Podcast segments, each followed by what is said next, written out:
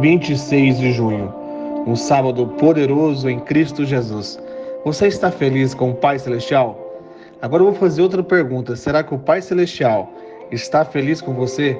Existe uma jornada de descoberta no relacionamento em Cristo. As pessoas são criadas para buscarem a Deus. Olha o que está escrito em Tiago, capítulo 4, versículo 8. Aproxime-se de Deus e ele se aproximará de vocês. Pecadores, limpem as mãos, e vocês que têm a mente dividida, purifiquem o coração. Verdadeiramente, minha irmã, meu irmão, sei que você está cansado.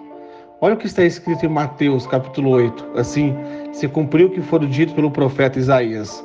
Ele tomou sobre si as nossas enfermidades e sobre si levou as nossas doenças.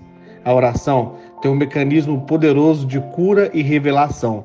Leia Jeremias capítulo 33. Clame a mim e eu responderei, e lhe direi coisas grandiosas e insondáveis que você não conhece. Amanhã estará ao vivo no estudo da palavra de Deus. Independentemente da sua religião, lembre-se que você será muito bem recebido e temos um só Deus, um só Pai Celestial. Vem, traga sua família, coloque um despertador. E eu queria que você me mandasse o nome da pessoa que está doente na sua família, precisando de oração, para que juntos a gente consiga levantar um clamor energizado no Espírito Santo. Será às 18h30. Canal Professor Douglas Alves. Rumo ao topo e vamos!